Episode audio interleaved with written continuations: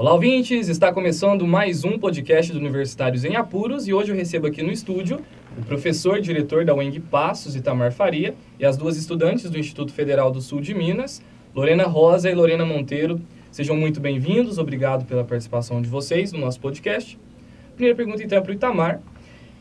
O ministro da Educação, ele bloqueou as verbas dos institutos das instituições federais de ensino, de acordo com ele, até que a economia melhore. Como a UENG Passos ela será afetada com esse bloqueio?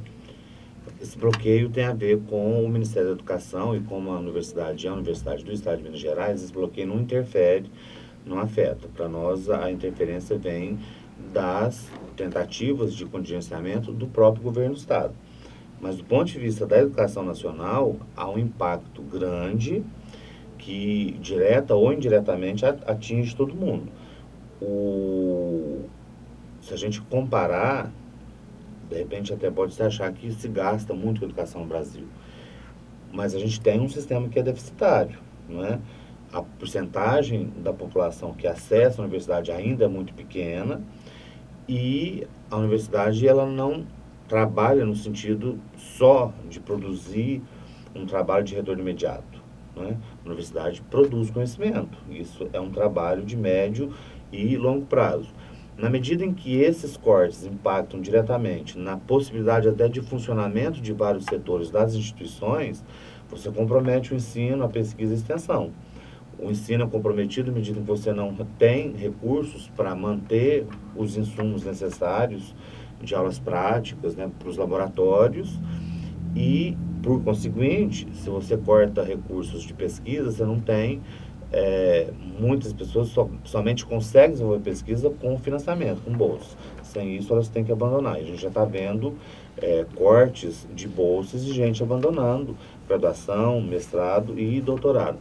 E uma parte muito é, é, significativa, porque tem a ver com corte no custeio, é a manutenção dos serviços terceirizados.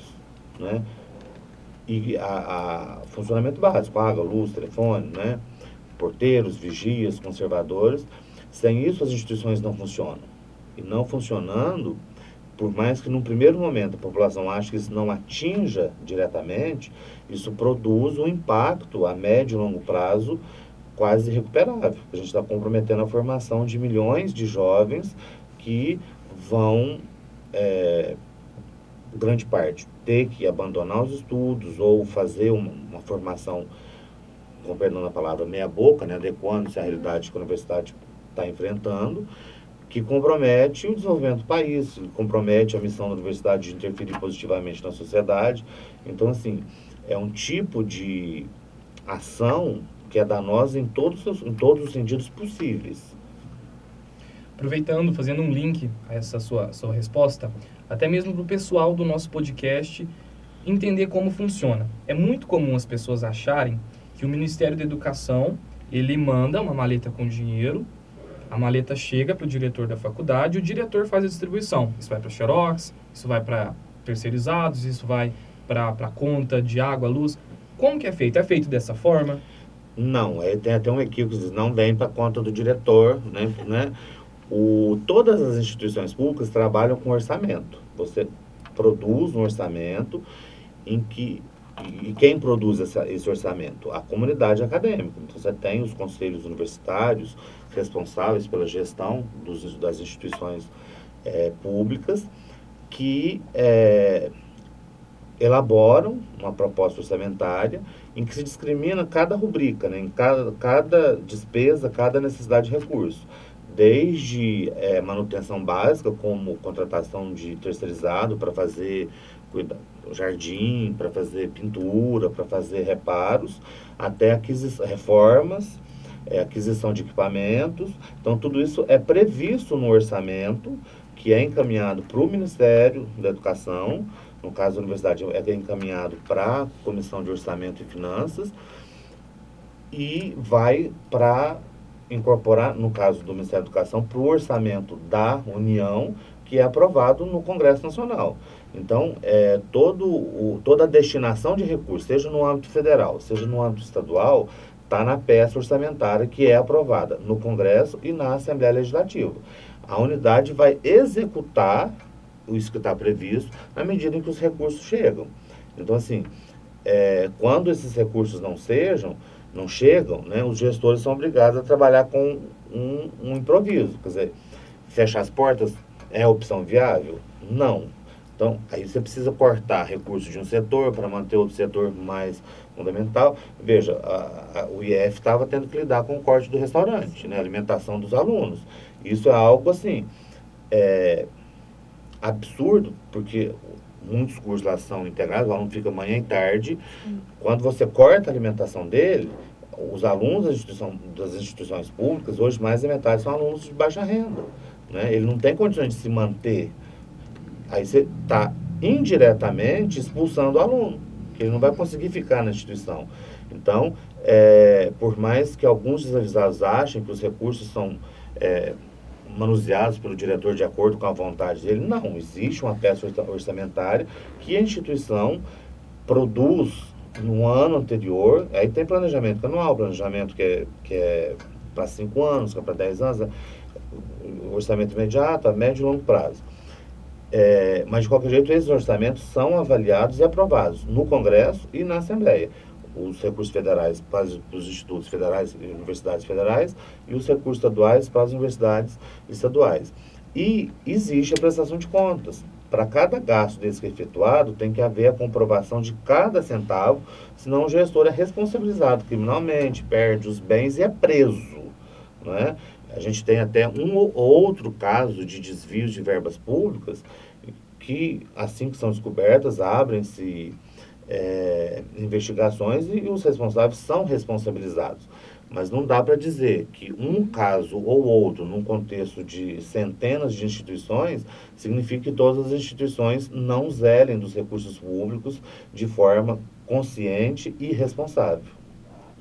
A próxima pergunta agora é para as meninas. Como vocês se sentem afetadas com esse corte de 30% na educação? Pode Então, eu acho que isso afeta diretamente a gente, como o Itamar falou, já começou cortes na alimentação, é, servidores já foram demitidos e tudo mais.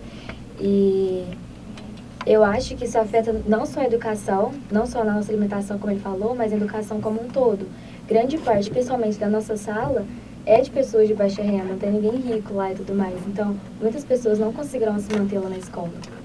E também em relação aqui, tipo, quando o IF veio para Passos, ele movimentou muito a economia passense. Se você olhar o bairro da Penha 2, que é onde o IF é localizado, há oito anos atrás, e olhar o bairro da Penha 2, esse ano você vê que é uma grande mudança. Então não é só é, a, no, é nós que estamos lá dentro, mas as pessoas que estão à volta. Porque a partir de, de quando o IF está lá, eles abrem um, um churrasquinho, abrem um cachorro-quente, que é para as pessoas do noturno que não recebem alimentação, saem para comprar. Então gira a economia e com esse, o corte de 30% também afeta a economia paciência. Porque acredito que acontece uma quebra de, de, coisas, de coisas que foram bom para passos. Na sua visão, Itamar, qual o papel do educador diante dessa situação? Olha, é preciso dizer que é um princípio fundamental do mundo democrático é conviver com a divergência, né? conviver com o, conflito de opiniões, de, de entendimentos. Isso, inclusive, é saudável. Mas algo, um consenso básico de todo educador, né, é que a educação é efetivamente um dos poucos, talvez o único instrumento que a gente tem para construir uma transformação efetiva na sociedade, produzindo equidade. Veja, o Brasil é um dos países mais desiguais do mundo. A diferença entre os mais ricos e os mais pobres, ela é obscena, de tão gritante que é. E é impossível você ter uma sociedade desenvolvida que não tenha em algum momento enfrentado essa desigualdade e criado mecanismos para diminuir essa distância. Né? Então, assim, o papel da educação é construir uma sociedade em que a dignidade seja um elemento para todo mundo. Né? Isso acaba sendo a própria natureza do Estado. O Estado precisa garantir que a sociedade tenha essa característica. Então, o educador precisa, né, é da nossa tarefa básica, construir o, uma visão de mundo que compreenda isso. Né? Por um lado, a educação precisa fornecer para o aluno aquelas, as competências fundamentais, né? do ler, do escrever, do fazer as pontinhas, né? conhecimentos técnicos, né? Mas fundamentalmente a educação também tem um compromisso com a competência atitudinal, né? com uma atitude crítica frente à realidade e a perspectiva de que cada um de nós é sujeito da transformação social.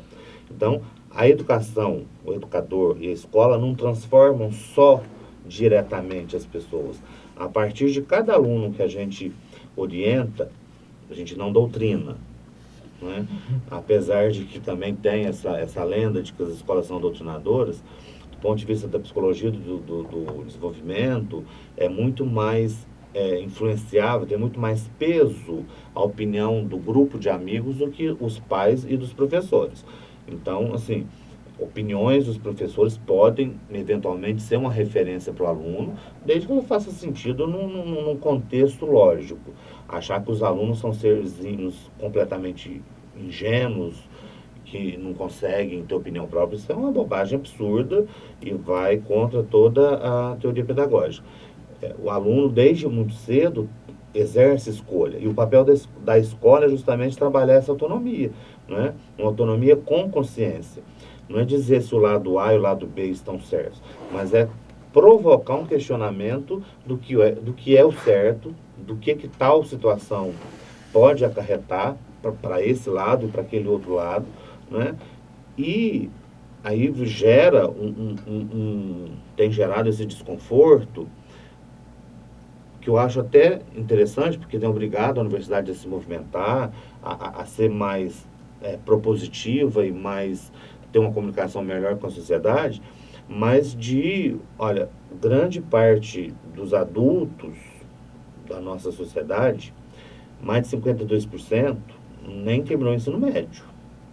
Dos jovens em idade de estar na universidade, cerca de 18% estão nas universidades. Então, assim, o, o a galera que está nas universidades é muito pouco frente a quem não está ou nunca esteve na universidade. E, de repente, eles não compreendem diretamente qual é o nosso papel, o que, que a gente faz. Mas é, as meninas aqui provavelmente são as primeiras da família que tiveram acesso ao ensino superior. E quando você faz isso e retorna, você impacta na sua família.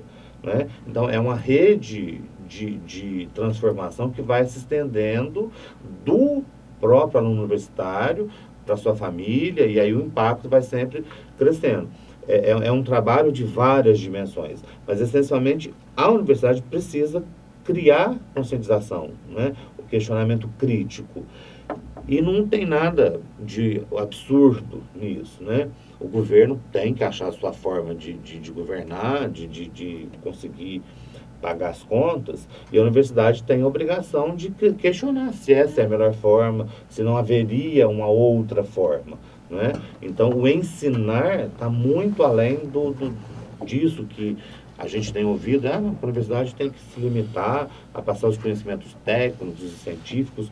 Veja, a base do conhecimento é justamente a dúvida, o questionamento, a indagação. Então, tudo tem que ser questionado. Porque senão a gente fica refém daquelas verdades absolutas e aí não há possibilidade nenhuma de transformação. Meninas, e quais são as ações que vocês estão realizando no IF contra essa atitude do governo? A gente começou com a manifestação do dia 8, que foi próximo ao dia que eles anunciaram esse corte. E aí a gente, nós duas e mais outras amigas, a gente começou a conversar sobre isso. E aí que a gente resolveu movimentar no dia 8. E aí, a partir disso, a gente teve outra manifestação aqui com o pessoal da UENC, que eles que movimentaram e a gente participou. E também, no último dia 30, né, a gente, tipo, deu meio que uma aula lá na praça, que os nossos professores foram lá com a gente e tudo mais. E agora tem a, do, a de amanhã, né, que engloba vários, vários assuntos, mas um deles é em relação aos 30%. E além disso, é porque a, o Instituto Federal falaram, ah, vocês fazem a balbúrdia e vocês brincam no campus, vocês falam isso. E a gente vê que tipo, muitas das pessoas, muitas das pessoas aqui de Paz não conhecem realmente o que é o instituto. Por exemplo, posso dar um exemplo de que pessoas que moram duas ruas depois do IF nunca nem chegaram sequer perto da porta. Eles não sabem nem o horário que a gente estuda. Sim. E aí foi quando é, a gente montou, a gente começou a fazer várias campanhas que era para a gente mostrar o que a gente fazia lá. Vídeos pequenos, fotos, é, para mostrar o que realmente a gente faz. Por exemplo, no horário de almoço, no horário de café. Depois do, da escola, o que é muito, é, vamos dizer que 60% dos estudantes do, do integrado, que é o que a gente faz, fica lá depois das 2h40, que é quando a gente acaba, para completar o que a gente precisar, ah, vou fazer um trabalho, vou fazer isso. Então a gente começou a ter ações para que eles possam ver na internet, já que tudo sai da internet, tudo sai do WhatsApp, para chegarem até eles, já que eles não vão até nós, a gente falou, já que eles não vão, a gente vai. Então nós criamos mecanismos, o Grêmio Estudantil do IF, é, os a bancada dos professores que estão muito próximos da gente, é. ajudando a gente. Então, são várias ações, pequenas ações, mas que somando todas são grandes. Esse engajamento é de todo o instituto, só de uma parte? Os professores também têm participado? Eu acho que é do instituto em todo. Tipo, a gente não tinha uma grande aproximação com o pessoal superior, mas eles engajaram nessa luta com a gente, os, os professores, boa parte deles também. Tanto é que tem votação, tal, assembleia dos professores, os alunos até participam também. Itamar, em relação a, a essas manifestações ocorridas pela cidade, que já totalizaram quatro até o momento, houve uma presença maciça tanto dos estudantes quanto dos professores. Como o senhor vê a importância de ações como esta? São fundamentais, né? É um momento que exige que a gente diga em alto e bom som o que somos e o que fazemos. É, muita gente acha isso uma bobagem, uma perda de tempo, mas veja, é luta pela educação, é luta não só pela manutenção de nós que aqui estamos, mas pelos que virão. Né? A educação é um processo contínuo. Hoje a gente está na escola, amanhã outros estarão. Né? Qualquer perda que a gente tenha hoje vai impactar para os próximos que virão. E a gente vive num país que culturalmente tem uma certa dificuldade de pensar criticamente a política, de pensar criticamente é, essa diversidade de posições né, e de possibilidades de governar e de existir. E o diálogo é fundamental. Né? Se a gente não conquistar esse apoio da sociedade, entender que a educação, que, os, que as escolas, que a universidade, que os institutos são um patrimônio da sociedade, é, a gente está, primeiro, é, negando a nossa própria existência, né?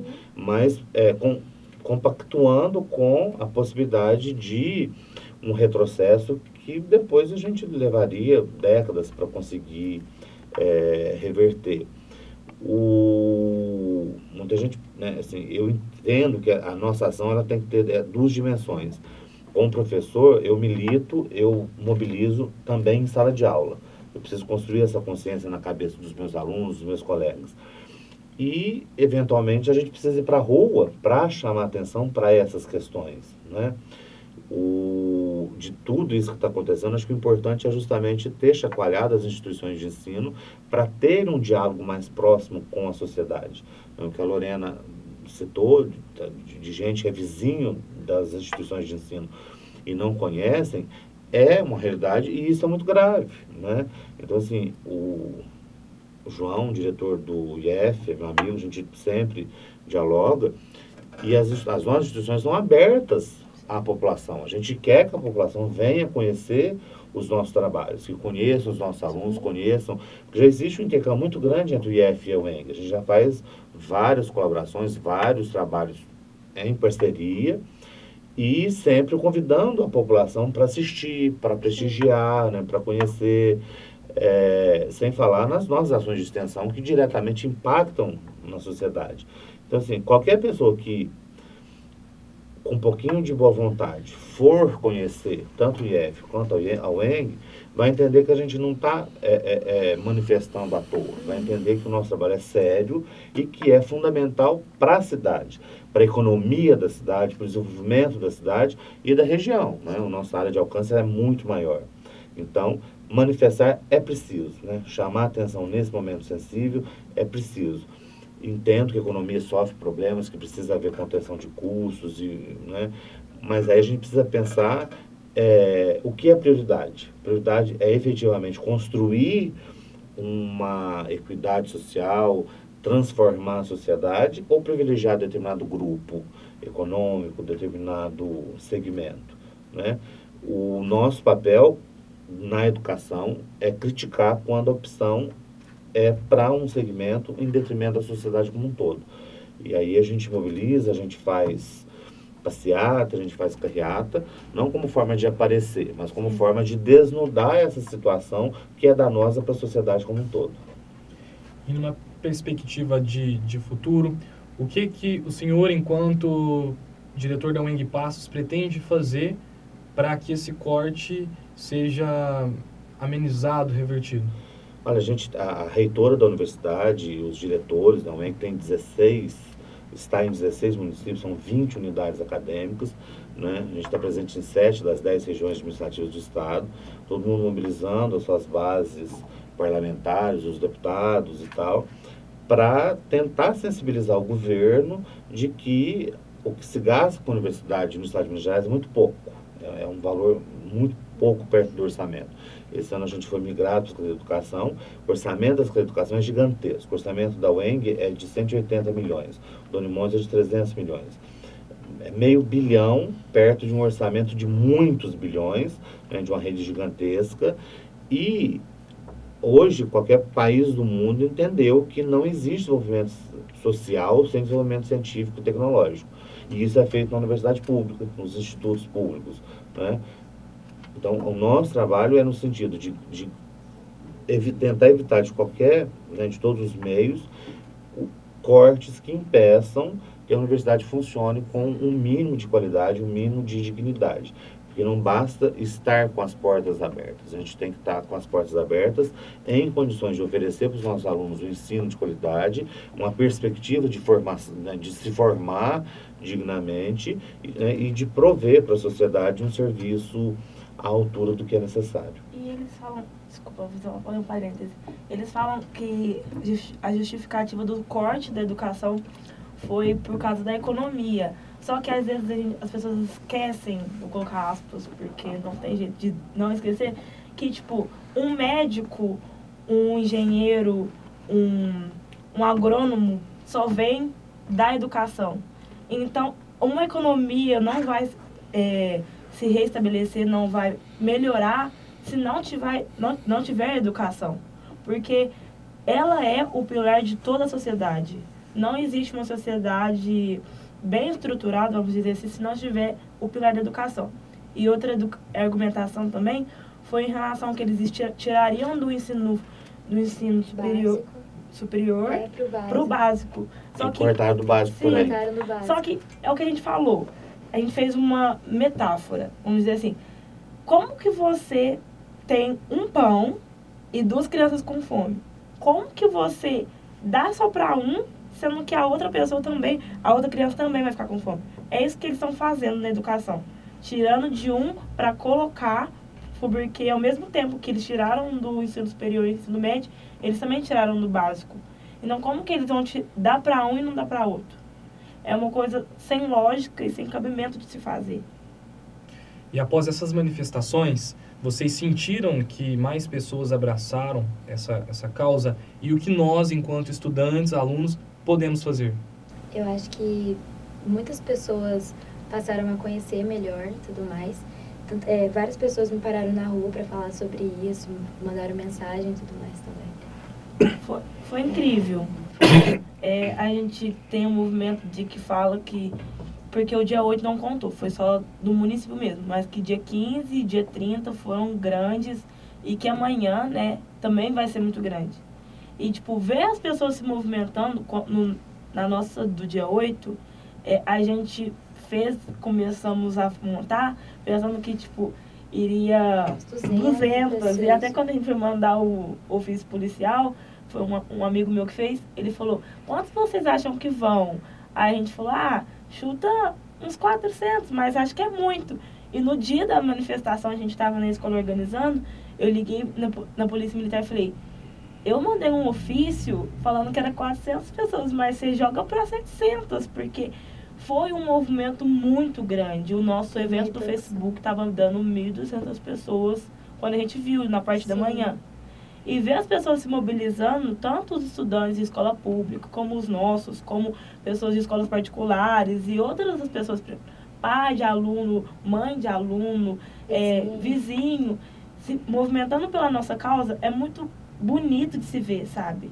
E é muito especial pra gente. Porque quem sofre diretamente hoje é a gente, é o IF. E não só o nosso.